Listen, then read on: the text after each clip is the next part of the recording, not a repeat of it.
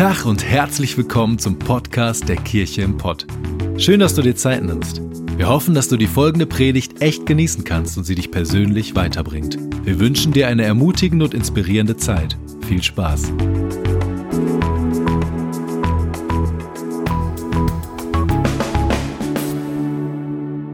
Wir sind gerade in der Predigtreihe Glaubenshelden und es soll heute um Johannes den Täufer gehen. Aber vorher möchte ich ein bisschen was über mich erzählen und ihr werdet noch merken hoffentlich warum. Ähm, ich bin Typ, ich bin super behütet, glaube ich, aufgewachsen, aber ich hatte immer eine Sache, die hat mich schon mein Leben lang begleitet. Ich habe es geliebt, vorne zu stehen, vor Menschen. Nicht, dass ich dann irgendeinen Inhalt bringen wollte oder so. Ich fand es einfach cool, die Aufmerksamkeit zu bekommen. Ähm, und ich habe das früh gesehen bei meinen Geschwistern. Meine Geschwister, ich habe äh, einen Bruder und eine Schwester, die sind beide viel älter als ich und die haben eine Band irgendwann so gehabt zu zweit. Und die hatten Auftritte. Und die haben mal eine CD pressen lassen und ich fand das immer cool und habe die immer bewundert dafür, dass die vorne standen und Leute die gesehen haben und bewundert haben. Und ich wollte das auch. Auf so Familienfeiern, Geburtstagen, wo Verwandte da waren, dann durften die beiden immer was vorsingen und vorspielen. Und ich habe dann gequengelt bei meiner Mama und meinem Papa und ich möchte auch mal. Und manchmal durfte ich und manchmal, wie gesagt, nö. Ähm, das ist auch okay. Aber das hat da nicht aufgehört. Ich war dann irgendwann auf so christlichen Jugendfreizeiten und am letzten Abend gab es immer den bunten Abend. Und man konnte vorher zu so Betreuern gehen und sich anmelden und sagen, was man machen möchte. Man musste immer so ein Casting bestehen und dann durfte man abends auftreten und ich habe das geliebt. Ich habe am liebsten nicht nur eine Sache gemacht, sondern noch mehrere und habe da, ich unterstütze dich auch noch hier. Hauptsache, ich bin noch mal mit auf der Bühne. Sehr gut, ne? Danke, Micha. ähm, aber es hat irgendwann gar nicht mehr aufgehört, bei so Spezialveranstaltungen, sage ich mal, zu sein, in besonderen Situationen, sondern ich habe gemerkt, wie dieser Drang, in der Mitte zu stehen, im Mittelpunkt zu stehen, sich auf meinen Alltag ausgewirkt hat. In der Schule, wenn wir auf dem Schulhof standen mit den Jungs, dann habe ich super gerne von mir erzählt. Ich habe gar nicht gefragt, wie es den anderen geht oder was die gemacht haben am Wochenende. Ich habe einfach erzählt, was ich Tolles gemacht habe. Und irgendwann habe ich den Spitznamen bekommen, Angeber. Und spätestens an dem Punkt habe ich gemerkt, das ist nicht so gut, was ich mache. Und vielleicht denkst du auch, was ist das für ein unsympathischer Typ, der immer nur vorne stehen möchte im Mittelpunkt. Aber da war es nicht zu Ende, als ich das gemerkt habe, sondern es hat sich noch weiter durch mein Leben gezogen. Und ich glaube, bis heute habe ich ganz oft einen Kampf in mir um Demut. Vor zweieinhalb Jahren haben wir hier in der Kirche unser komplettes Family Group System auf den Kopf gestellt und neu gemacht. Und ich durfte maßgeblich darin beteiligt sein, was mir eine Riesenehre war. Und dann eines Tages kamen Heike und Jana auf mich zu und haben mir einen Schulterklopfer gegeben, haben gesagt, Markus, du machst das sehr gut. Das hast du toll gemacht. Und außen habe ich ganz bescheiden gewirkt, habe gesagt, ja, vielen Dank. Und innerlich habe ich mich richtig abgefeiert. Was ein geiler Typ ich bin. Ich habe das richtig gerockt hier. Was ein Hammerjob. Ja, Mann. Und am nächsten Morgen habe ich gedacht, wie dumm ist das denn, sowas zu denken? Ich schäme mich schon so für mich, dass, also vor mir selber, das hat gar keiner mitgekriegt. Aber ich merke, das ist ein Thema, das beschäftigt mich immer wieder, dass ich vielleicht selbst von mir so hoch denke und nicht demütig bin. Auch nach außen ganz oft nicht. Und deswegen möchte ich mit euch heute darüber reden. Vielleicht ist es auch ein Thema für dich, ich hoffe ja.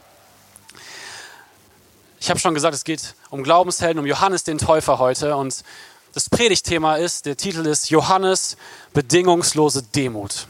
Johannes bedingungslose Demut. Wenn du mitschreiben möchtest, bitte mach das. Das ist wirklich, glaube ich, gut, weil man kann nachher nochmal drauf gucken. Man merkt sich nicht immer alles hier.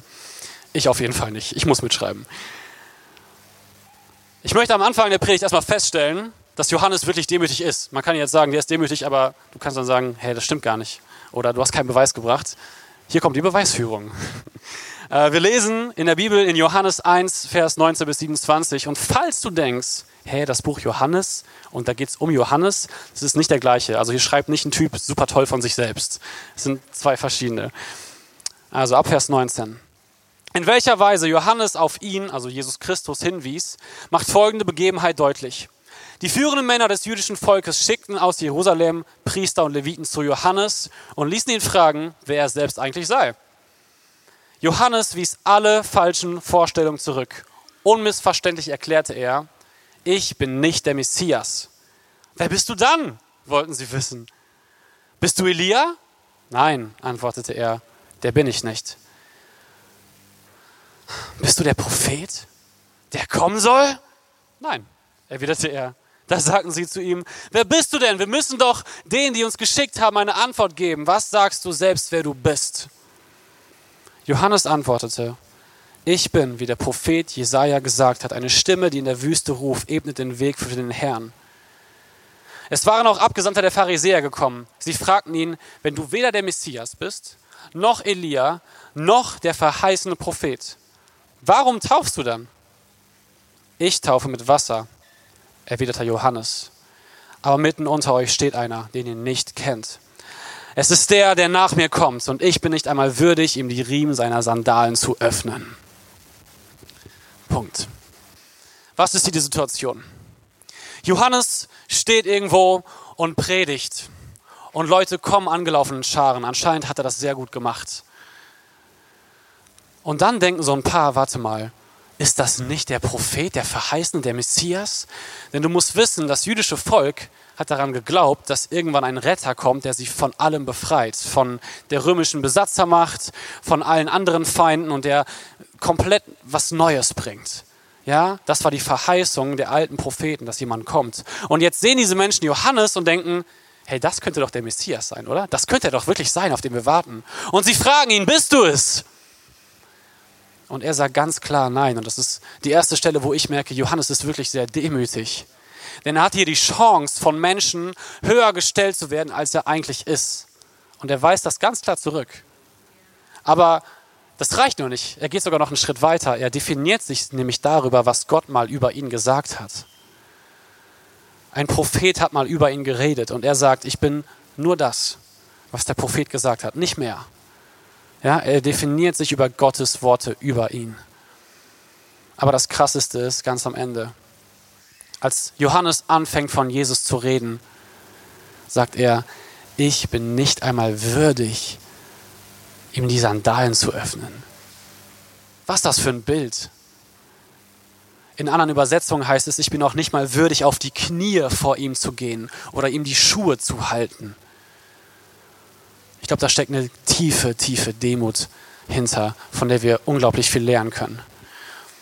Und ich möchte davon lernen, und du vielleicht auch, aber ganz im Ernst, ich habe ein Problem. Wenn das so einfach wäre mit der Demut, dann müsste ich hier nicht stehen und predigen und dann müsstet ihr nicht alles zuhören. Aber ich habe ein Problem damit, denn ich habe Angst davor, demütig zu sein und es umzusetzen in meinem Leben. Es ist ganz oft mit guten Eigenschaften, glaube ich, so, dass wir manchmal Angst haben, dass dann irgendwas passiert, was uns nicht gut tut, was uns zu kurz kommen lässt. Und ich habe versucht, das ein bisschen in drei Ängste zu bündeln, die ich mit euch durchgehen möchte. Und ich möchte auch euch zeigen, was Gott daraus macht und wie viel mehr dahinter steckt, als wir denken. Meine erste Angst ist, erste Angst vor Demut, Demut verhindert Berufung. Demut verhindert Berufung. Also wenn ich mich nicht beweise, wenn ich nicht die Fähigkeiten einsetze, die Gott mir mal gegeben hat, dann kann ich ja gar nicht den Schritt nach vorne machen in meine Berufung. Dann bleibe ich doch immer nur so ein kleiner Ömmel in der Ecke und ach, die anderen, die können ruhig. Die, die anderen, die, die sollen Vortritt haben. Ich bin demütig und halte mich bedeckt. Als Musiker war das für mich auf jeden Fall voll das Thema. Hey, wenn ich mich als Musiker nicht beweise, auf eine Bühne gehe, Menschen was vorsinge, vorspiele, wie soll ich in meine Berufung kommen? Ich hatte mal gedacht, ich werde Rockstar. und spiele auf großen Bühnen. Das war meine Berufung in meinem Kopf als Teenager. Ich werde auf großen, großen Bühnen stehen. Ich bin zu Castings gelaufen, zu Popstar-Casting, Popstars von, und bin zu Unser Star für Baku, für Eurovision Song Contest gelaufen und habe an Castings teilgenommen. Dachte, das ist meine Berufung. Und dann habe ich gesungen. Ja, ähm, du kommst leider nicht in die nächste Runde. Aber ich hatte Angst, dass wenn ich mich nicht präsentiere auf einem silbernen Tablett und alles an mir so gut darstelle, wie es nur geht, wenn ich das nicht mache, werde ich meine Berufung nicht leben können. Und wenn ich demütig bin, dann geht es gar nicht erst dahin. Wie sollen mich denn Menschen in meiner Berufung unterstützen, auch andere Christen? Wie sollen mich unterstützen, wenn sie nicht sehen, was ich kann? Und wie war das bei Johannes? Hier sind drei Bibelstellen, die unglaubliche Sachen aussprechen. Ich finde die richtig, richtig krass. In Jesaja 40, Vers 3 habe ich kurz schon angeschnitten. Die Stimme eines Rufenden ertönt. spricht Jesaja hier oder schreibt er auf. In der Wüste bereitet den Weg des Herrn, ebnet in der Steppe eine Straße unserem Gott.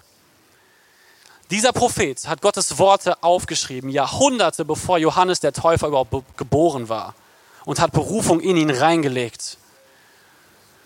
In Lukas 1 lesen wir, die Worte eines Engels, des Engels Gabriel, der zu dem Vater von Johannes spricht, noch bevor Johannes geboren ist. Und dieser Engel spricht, denn er, Johannes, wird groß sein in den Augen des Herrn. Er wird keinen Wein, keine starken Getränke zu sich nehmen und schon im Mutterleib wird er mit dem Heiligen Geist erfüllt sein.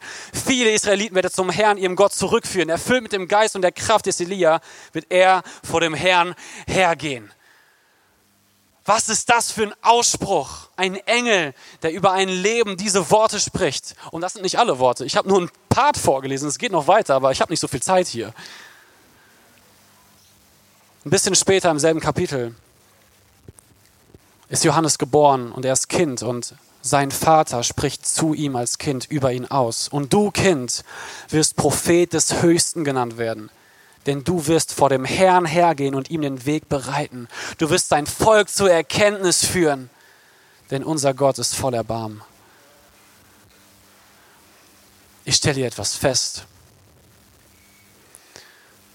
Johannes konnte in diesen drei Situationen noch gar nicht demütig sein.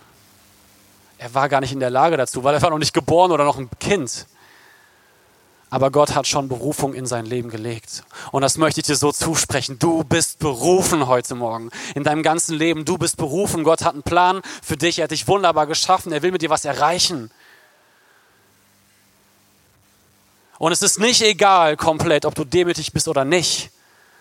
Aber die Berufung steht fest. Schon bevor du geboren wurdest. Aber was macht die Demut jetzt hier mit dieser Berufung? Wie wirkt die darauf ein? Und das lesen wir in Lukas 3. Johannes war jahrelang in der Wüste. Er hat Heuschrecken gegessen und Honig, das war seine Mahlzeit, richtig lecker. Und er hat Kamelhaar getragen, weil gab es nichts anderes in der Wüste. Er hat demütig gewartet und an einem Punkt sagt ihm Gott, jetzt geh los. Jetzt ist deine Zeit. Jetzt predige und taufe. Und Johannes hört es und geht sofort los. Wenn ich mir jetzt die Situation ein bisschen anders vorstelle, Johannes wartet nicht auf Gott in der Wüste, sondern läuft durch die Gegend, hat Zeit mit Freunden, ähm, keine Ahnung, macht, was er für sich selbst am richtigsten hält. Hätte er Gottes Stimme so stark gehört? Hätte er so stark den Ruf Gottes gehört, jetzt loszugehen, jetzt zu predigen? Ich glaube nicht. Ich glaube, was wir hieraus lernen, ist, dass Demut Berufung fördert. Und das ist meine erste Wahrheit gegenüber meiner ersten Angst. Die erste Wahrheit, Demut fördert Berufung. Denn wenn ich demütig vor Gott bin, dann kann er viel besser zu mir sprechen, weil ich auf ihn hören möchte, weil ich mich bereitstelle, weil ich sage, Gott, hier bin ich. Und wenn ich noch ein, zwei Tage warte, wenn ich noch ein Jahr warte, in meiner Situation bin, aber ich bin demütig vor dir und ich will mich gebrauchen lassen. Wenn du sprichst, mache ich. Und das hat Johannes hier gemacht. Wie geht's weiter? Meine zweite Angst vor Demut.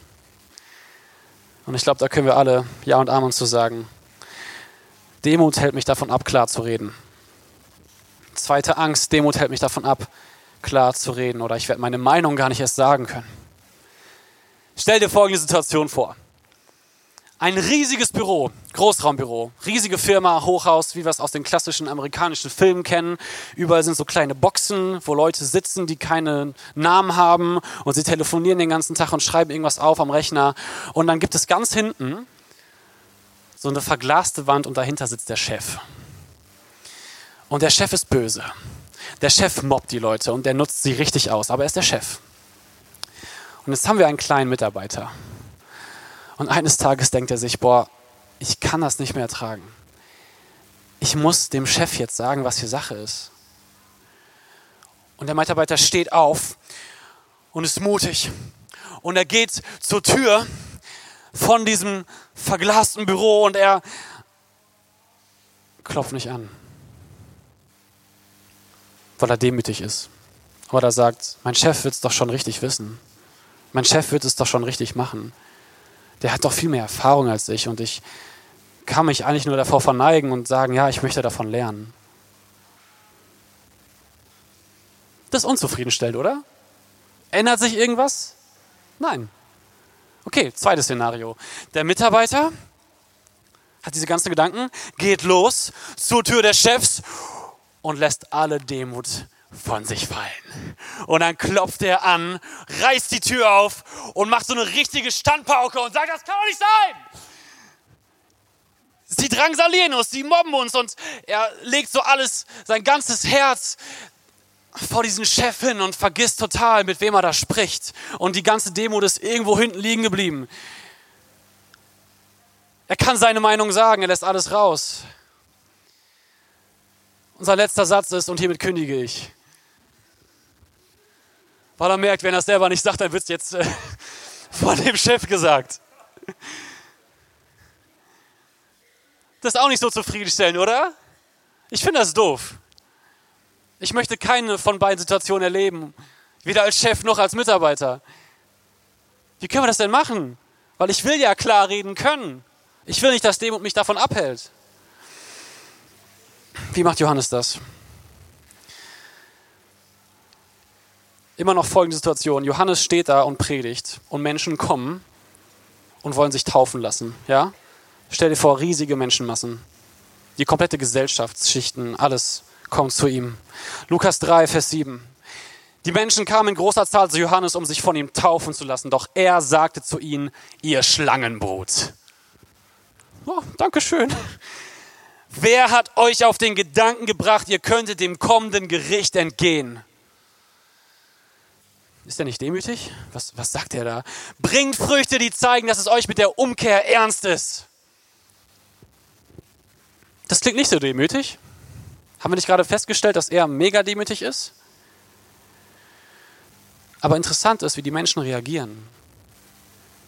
Hier sind Zöllner, die ihm zuhören. Die haben Leute abgezockt. Die waren vom römischen Reich geschützt. Jeder wusste das, dass die Leute um Geld betrügen. Da standen Soldaten und haben Johannes zugehört. Das waren mächtige Leute. Mit denen redet man doch nicht so. Erst recht nicht, weil die sich taufen lassen wollen. Was ist denn das? Oder Micha, machst du das so im Taufkurs? Nein, keine Sorge, macht er nicht.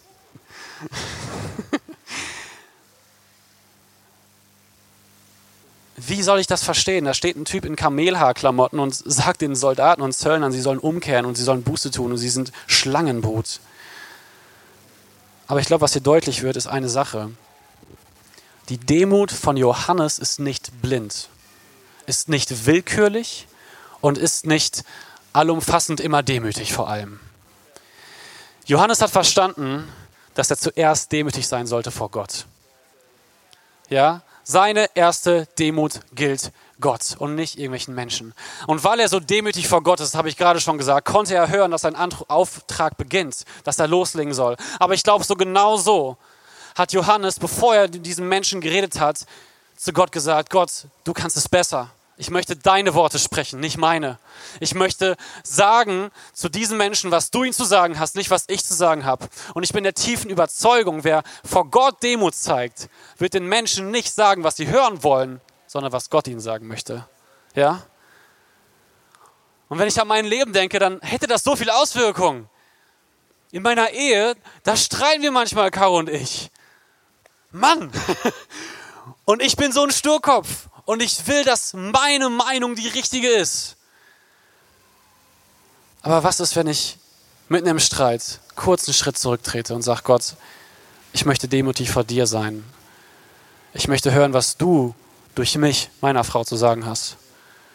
Und ich möchte, dass deine Worte in meinem Mund heilsam werden für unsere Ehe. Was glaubst du, wie stark die Qualität deiner Gespräche steigen könnte, wenn du jedes Mal Gott die Demut gibst. Hast du da Bock drauf? Stell dir vor, du bist in einer Gesellschaft, wo Menschen immer nur positiv übereinander reden, wo sie das zueinander reden, was Gott wirklich sagen möchte. Ich hätte so Bock, hier morgens reinzukommen und ich wüsste, jeder ist kurz mal demütig vor Gott und dann kommen manchmal harte Worte, aber die sprechen genau mein Herz. Und genauso darf ich auch zu Menschen in ihr Herz sprechen, weil Gott mir die Worte vorgegeben hat. Habt ihr da Bock drauf? Ist das gut? Ich glaube, es ist mega gut. Meine zweite Wahrheit. Demut fördert Klarheit. Zweite Wahrheit, schreib's auf. Demut fördert Klarheit. Es geht nicht darum, dass wir mit Demut auf einmal nichts mehr zu sagen haben. Nein, wir haben die Sachen zu sagen, die Gott sagen möchte und die, die wirklich Gewicht haben sollten in unserem Leben. Ich spreche da nicht mehr meine Worte. Ich versuche immer mehr Gottes Worte zu benutzen, wenn ich demütig vor ihm bin. Eine Angst habe ich noch. Die dritte Angst, Demut bewirkt nichts. Demut bewirkt nichts. Ich weiß nicht, ob du dich für Politik interessierst oder für generell Stars und Sternchen, Schauspieler, Sänger, Rapper, sonst was. Influencer auf Instagram. Aber wenn ich mir diese Menschen angucke, zum Beispiel jetzt von der Leyen, ja, sie ist zu irgendwas Krassem gewählt worden in der EU. Ich wurde nach dem ersten Gottesdienst korrigiert, ich habe was Falsches gesagt. Googelt es einfach. Aber sie hat jetzt echt viel Macht in der EU und das ist cool. Ja, also ich gönne ihr das. Ich habe da, ich will da keine Meinung aufdrängen, wie das jetzt politisch ist. Aber wenn ich diese Frau ansehe, habe ich das Gefühl, die hat sich auf jeden Fall hochgekämpft. Die hat mal in der Kommunalpolitik angefangen und sie hat Reden gehalten. Sie musste wirklich gute Politik machen, dass die Menschen ihr vertrauen. Sie musste vielleicht gegen andere Kandidaten sich durchsetzen bei Wahlen. Sie musste kämpfen, die Ellbogen rausnehmen. Wenn wir in die Musikbranche gucken, ist das manchmal noch viel extremer. Gerade wenn ich Rapmusik höre und dann hört man manchmal, ich habe es von der Straße nach oben geschafft. Und hey, das kann voll sein. Und es ist auch oft so, dass Rapper vielleicht aus schlechten Verhältnissen kommen. Nicht alle. Keine Pauschalisierung. Aber da geht es oft darum, auch Jahre nachdem sie es geschafft haben, rappen sie immer noch darüber, wie sie sich hochgekämpft haben. Wie sie Kämpfe gewonnen haben und die Ellbogen breit gemacht haben. Und es ist so. Immer wenn es irgendwo eine Position gibt, die viel Einfluss hat, kämpfen da meistens mehrere Menschen drum.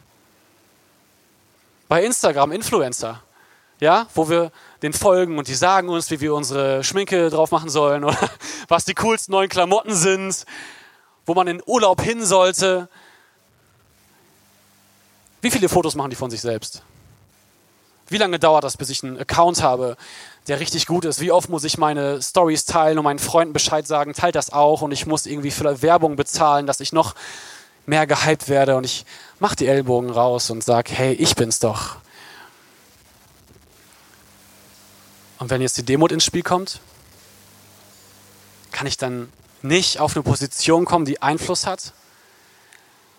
Ich habe manchmal das Gefühl, wenn ich Demut zeige, dann stelle ich mich hinter diese ganzen Menschen und sage, okay, ich nehme den Einfluss gar nicht. Ich kann es nämlich gar nicht. Ich mache die Ellbogen nicht so breit.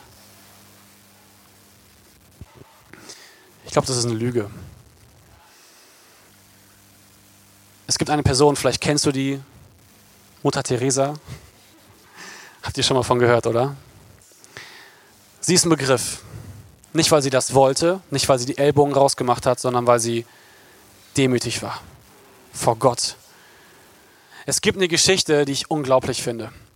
Mutter Teresa war in einem Kloster, hat da gedient und es kam eines Tages eine Lieferung, neue Paar Schuhe in dieses Kloster, denn sie brauchen alle Schuhe. Ein Paar war aber zu klein. Mutter Teresa war die Ranghöchste im Kloster. Aber sie hat gesagt, alle meine Leute hier, die Nonnen und die Angestellten, die sollen die richtigen Schuhe bekommen und ich ziehe die kleinen Schuhe an.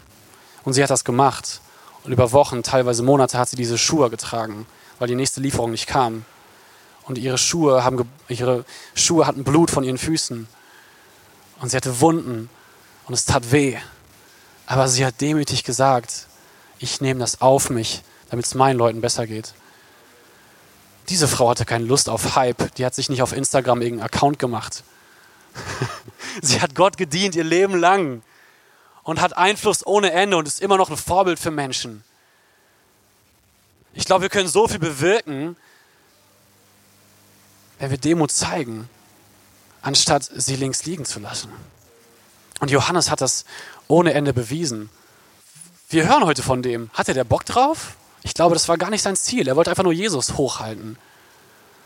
Aber was dann passiert ist, ist, dass Jesus ihn hochhält. Und ich möchte euch lesen aus Matthäus 11, 7 bis 11a. Das ist eine der krassesten Stellen über diesen Mann. Und ich habe es das erste Mal letzte Woche bewusst gelesen und war mir vorher gar nicht bewusst, wie krass dieser Johannes ist. Als die Männer wieder gegangen waren, wandte sich Jesus an die Menge und fing an, zu ihnen über Johannes zu sprechen. Was wolltet ihr euch eigentlich ansehen, als ihr zu ihm in die Wüste, ich weiß nicht, wo ich bin, gegangen wart? fragte er sie. Eine Schilfrohr, das sich im Wind hin und her bewegt? Nein? Was wollt ihr sonst da draußen sehen? Ein Mann in feiner Kleidung? Ihr wisst doch, die fein gekleideten Leute sind in den Palästen der Könige zu finden. Was wolltet ihr also sehen, als ihr hinausgingt? Einen Propheten? Ja. Ich sage euch, ihr habt einen Propheten gesehen und noch mehr als das. Johannes ist der, über den es in der Schrift heißt, ich sende meinen Boten vor dir her, er wird vor dir vorangehen und dein Wegbereiter sein. Ich sage euch, unter allen Menschen, die je geboren wurden, hat es keinen größeren gegeben als Johannes den Täufer. Und da spricht Jesus Christus, der Sohn Gottes, über einen Mann aus, der Heuschrecken gefressen hat und Honig und in Kamelhaarklamotten Menschen ermahnt hat. Der nie wollte, dass er im Zentrum steht, sondern sein Leben lang auf Jesus hingewiesen hat. Und du musst das im Kontext sehen. Wir sind in der jüdischen Kultur. Die hatten Propheten, Glaubenshelden ohne Ende. Der Stammvater Abraham, Moses, der von Gott berufen war, das Volk Israel aus Ägypten ins gelobte Land zu führen. Danach Josua, König David, der Goliath besiegt hat und so viele Kriege für Israel gewonnen hat.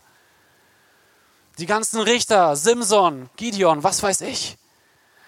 Und die haben alle Kriege gewonnen, waren große Männer, waren Könige teilweise und hatten über das ganze Volk Macht als Richter. Aber Jesus sagt über einen Mann, der nichts anderes gemacht hat, als für ihn einfach nur einen Weg vorzubereiten. Das ist der Größte unter allen, die je geboren wurden. Nicht, weil er es wollte, sondern weil er einfach nur demütig vor Gott war. Weil er gedient hat. Was ist das für eine Herzenshaltung? Und die Wahrheit, die dahinter steckt, ist die dritte Wahrheit. In Demut kann Gott Großes mit dir tun. In Demut kann Gott Großes mit dir tun. Er will dich nämlich einsetzen. Er will nicht, dass du klein gehalten wirst in deinem Leben. Er möchte mit dir Dinge erreichen, aber weißt du was, das geht am besten, wenn du vor Gott auf die Knie gehst und sagst, ich leg dir die Sachen hin.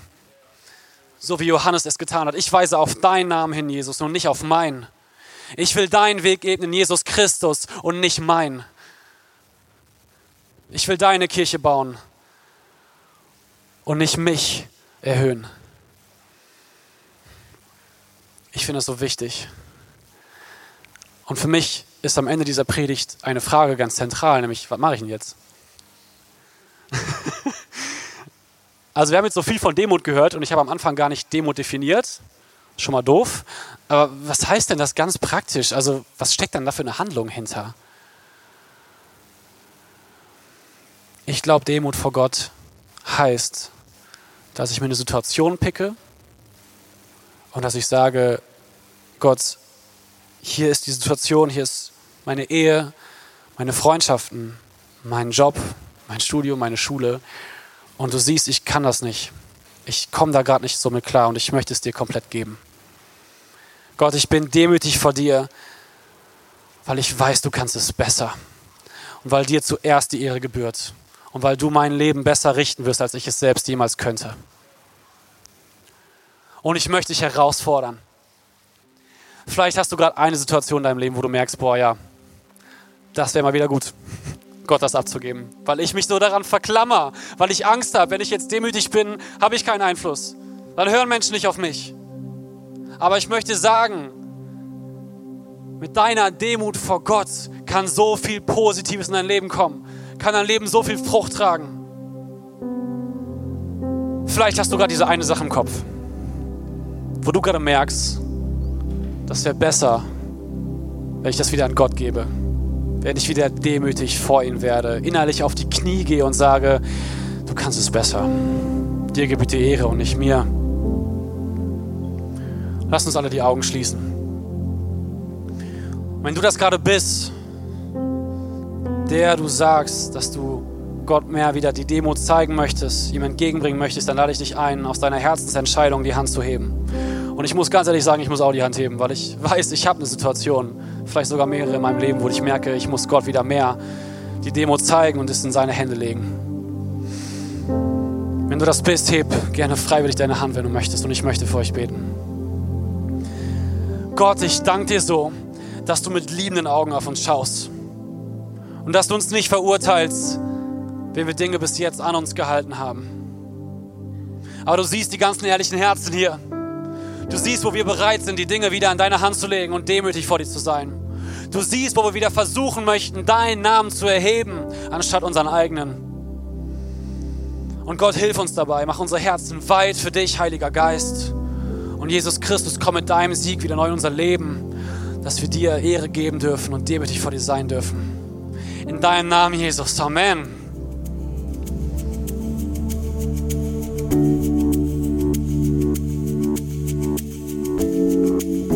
Wir hoffen, dass dir die Predigt weitergeholfen hat.